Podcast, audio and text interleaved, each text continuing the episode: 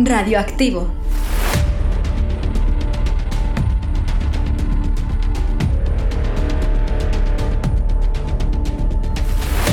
Otro palmarés grotesco. Iván Cuantos. Era el título de la crítica sobre el Festival de Cine de San Sebastián, firmada por Carlos Bollero en El País, con la promesa de no volver a pisar un certamen. El propio Bollero explicaba así su enfado en la radio, con Carlos Francino, en La Ventana de la Ser.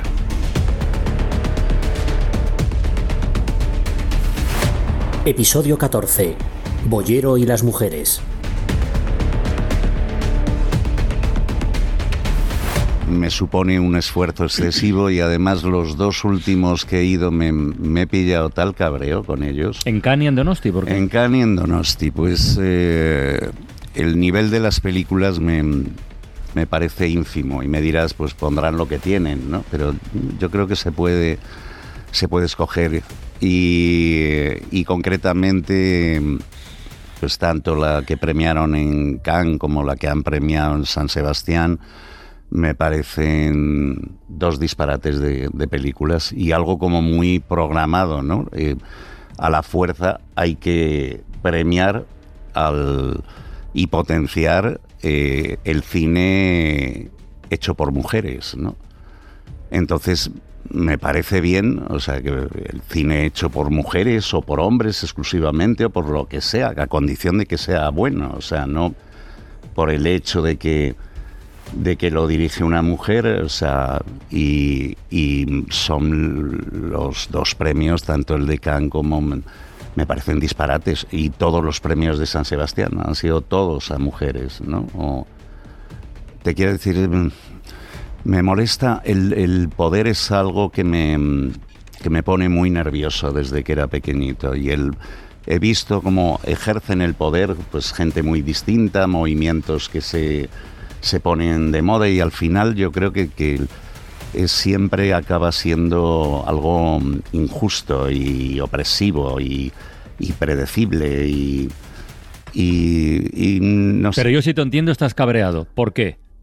¿Entiendes? Que de un tiempo a esta parte, eh, como una especie de ley del péndulo, la reacción a una situación evidente, palmaria, de discriminación histórica de las mujeres, no solo en el cine, sino en cualquier ámbito de la vida. En todos los aspectos de la vida, el poder lo han ejercido siempre los hombres y, de, una forma feroz, ¿no? Con frecuencia. y, pero, tú entiendes que ahora como reacción Sí, no, no, no, no puede ser al, al revés. O dicen, bueno, pues si tal, durante tanto tiempo los, los hombres, o sea, pues ahora exclusivamente las mujeres. Pues no, no estoy de acuerdo.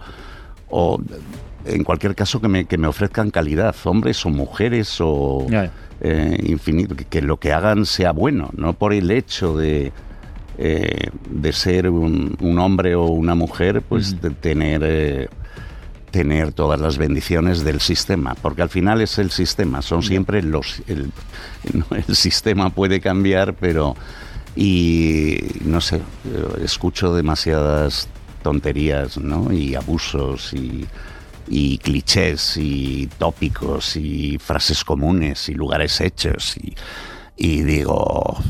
Las palabras de Bollero ya eran lo bastante radioactivas, pero nunca es suficiente. En plena convención del PP, una de las ponentes afeaba así al Partido Popular convocante que faltaran mujeres entre los participantes. Se llama Paula Gómez de la Bárcena y es la directora de la Fundación Inspiring Girls. Tengo que decir algo porque si no eh, reviento.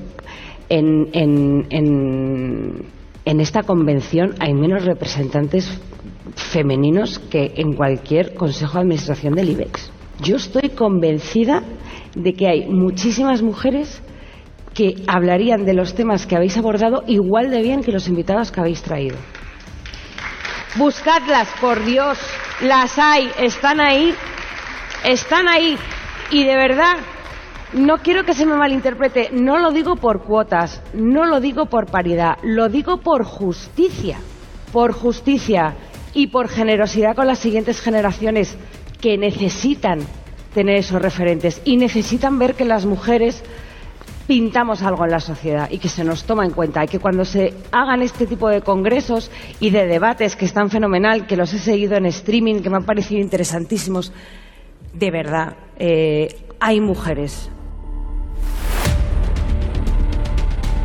A ver si lo he entendido bien, porque del machismo ya traté en este podcast en su episodio 6 y me temo que no será la última vez. Esto es distinto. Me quedo sobre todo con la teoría de la ley del péndulo a la que se refiere Francino. Como el universo ha sido machista desde el principio de los tiempos, como que ahora toca compensar tanta injusta opresión del hombre hacia la mujer. Como que ahora es necesario pagar esa cuota, apostando por una paridad de escuadra y cartabón, o como se queja Bollero, de favorecer a la mujer porque sí, monopolizando incluso unos premios cinematográficos. ¿Será la imagen de la tele? Pero a medida que voy hablando tengo la sensación de estar tirándome en trineo por un río de lava volcánica y de estar a punto de llegar al mar. Así que no dilato más el choque térmico. ¿Qué cuál es mi opinión? Pues creo que la sociedad no va a superar el machismo, mientras no supere de una vez que hombres y mujeres somos diferentes, pero que lo que tenemos que tener son los mismos derechos, para ganar premios, para participar en convenciones, para dirigir una empresa o para llegar a casa en paz. Y entre esos mismos derechos, digo yo que el rasero tiene que ser desde ya el mismo para hombres y para mujeres, que los puestos de trabajo, las becas o las sillas de los consejos de administración no se repartan en cuotas, sino por méritos, por estudios, por habilidades, porque se lo hayan currado. Hay hombres que no merecen estar donde están. Seguro que tienes alguno en mente. Flaco favor le estaremos haciendo al movimiento feminista si fuera cierto que por cubrir un cupo haya mujeres que tampoco merezcan estar donde están y que el argumento sea que ahí están para compensar que hay hombres que tampoco valen. Yo propongo de una puñetera vez acabar con el imperio de los hombres y de las mujeres que no tienen un talento especial o que no tienen la suficiente capacidad para la actividad que realizan. Es un imperio que no tiene ni masculino ni femenino, así que seguro que recibe el visto bueno del Ministerio de Igualdad. No más mediocros y no más mediocras. Yo propongo acabar con el imperio de los mediocres.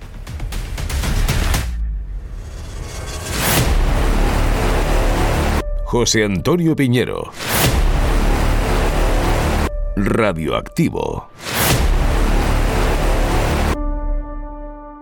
Hay gente que está a favor y gente que está en contra. Yo os cuento mi punto de vista. La experiencia demuestra que si no hacemos nada, si dejamos que todo fluya, la cosa fluye pero por el mismo cauce de siempre los que suelen mandar, los hombres, eligen a más hombres para que les acompañen en los puestos de decisión y en las esferas de poder.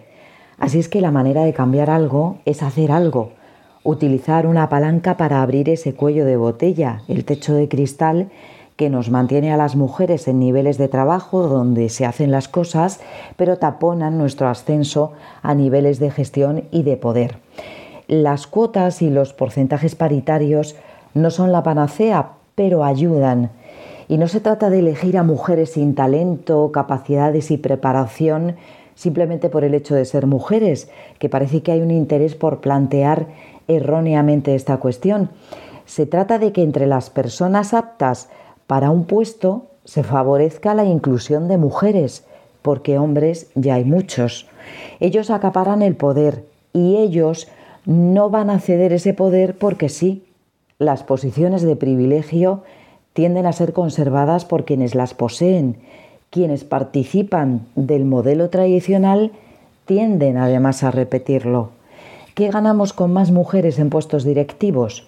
Pues ganamos eh, diversidad, puntos de vista diferentes, soluciones distintas a los problemas. Y sí, es una cuestión de justicia, claro. Y sí, es una cuestión de paridad, porque viene a ser lo mismo.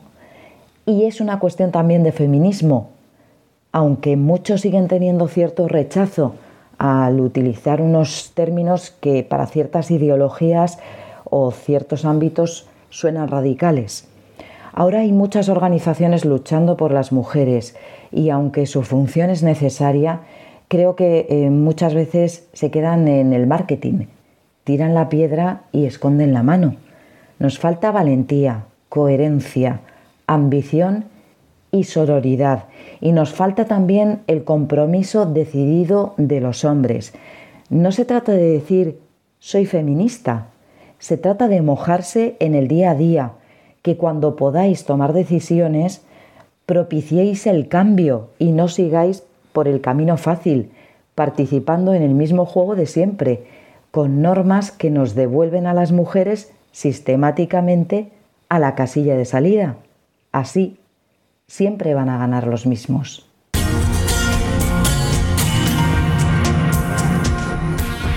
Gracias, Pepa. El episodio 14 cumple con la cuota paritaria de colaboradores porque ha sido posible gracias a Lara Ampuero, María José Ariza, David Carvajal y Juan Ochoa. Tienes todos los episodios disponibles en radioactivo.es. Salud y suerte.